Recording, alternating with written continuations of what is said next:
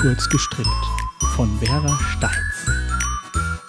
Hallo, ich bin Vera und ich freue mich, dass du wieder zuhörst bei Kurz gestrickt, mein Mini-Podcast rund ums Stricken. Vorweg, es tut mir leid, dass ich es letzte Woche schon wieder nicht geschafft hatte, einen Podcast zu machen. Ähm, und dabei ist er doch immer so kurz. Hehe. Nun ja, ich hatte Urlaub und habe den auch so richtig genossen. Da wollte ich an keine Verpflichtungen denken. Also ich hoffe, du verzeihst mir. Gestrickt habe ich auch nicht wirklich viel. Das Wetter war einfach zu gut und wir waren viel draußen unterwegs. Aber den Brioche-Schal habe ich angefangen und das sieht schon mal ganz gut aus bisher. Ist auch echt einfach zu stricken, wenn man mal reingekommen ist. Mal was anderes. Ich habe den Worldwide Knitting Day verschwitzt. Dabei habe ich den vor einigen Wochen hier noch angekündigt. Aber gut, ich saß auch mitten im Wald, da gab es eh nicht viel Publikum, vor dem ich stricken konnte. Also ja, verzeih ich mir da mal selbst. Hab gerade mal nachgeschaut, ob einige Stricker den Tag begangen haben und bei einer schnellen Google-Recherche findet man schon ein paar Artikel dazu. Nur für Deutschland kam mir tatsächlich nichts über den Weg. Ist jetzt auch eine blöde Zeit, um sich mit vielen Leuten draußen zu treffen, muss ich zugeben. Aber nächstes Jahr wird dann hoffentlich umso mehr zelebriert. Ich habe lange überlegt, was das Thema des heutigen Podcasts sein könnte. Vor allem, ähm, weil ich gerade kein neues aktuelles Projekt habe, über das ich reden könnte. Und da kam mir spontan der Gedanke, mal aufzulisten, welche Hilfsmittel ich gerne zum Stricken verwende und welche Gadgets ich unverzichtbar finde und die sich alle in einem schönen Holzkästchen bei mir befinden.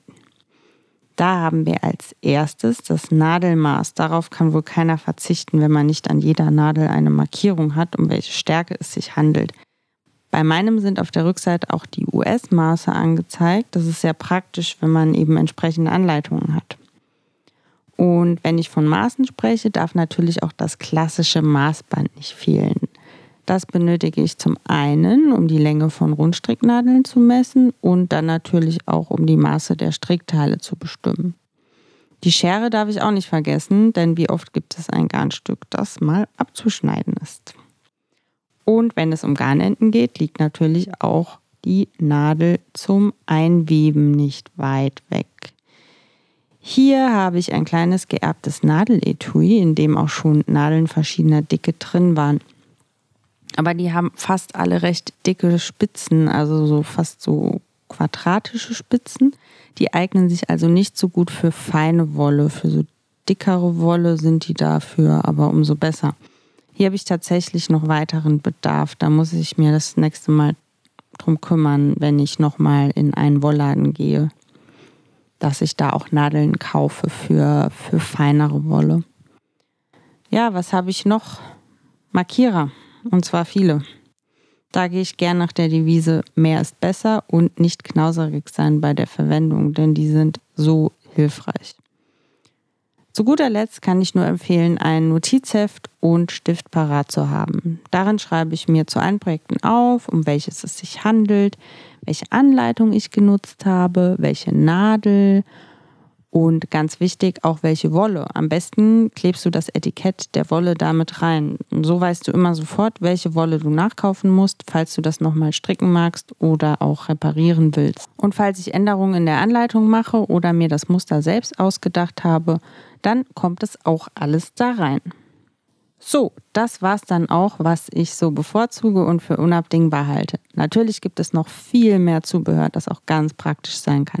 Da wären zum Beispiel Spannunterlagen, auf denen man die feuchten Teile zum Formen fixieren kann, oder Reihenzähler, da mache ich immer noch die klassische Strichliste.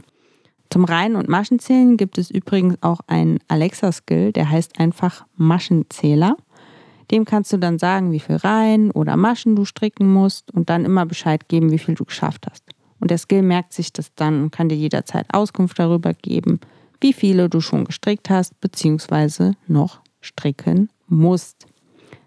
Ich freue mich, dass du heute wieder zugehört hast und wünsche dir eine ganz tolle Woche.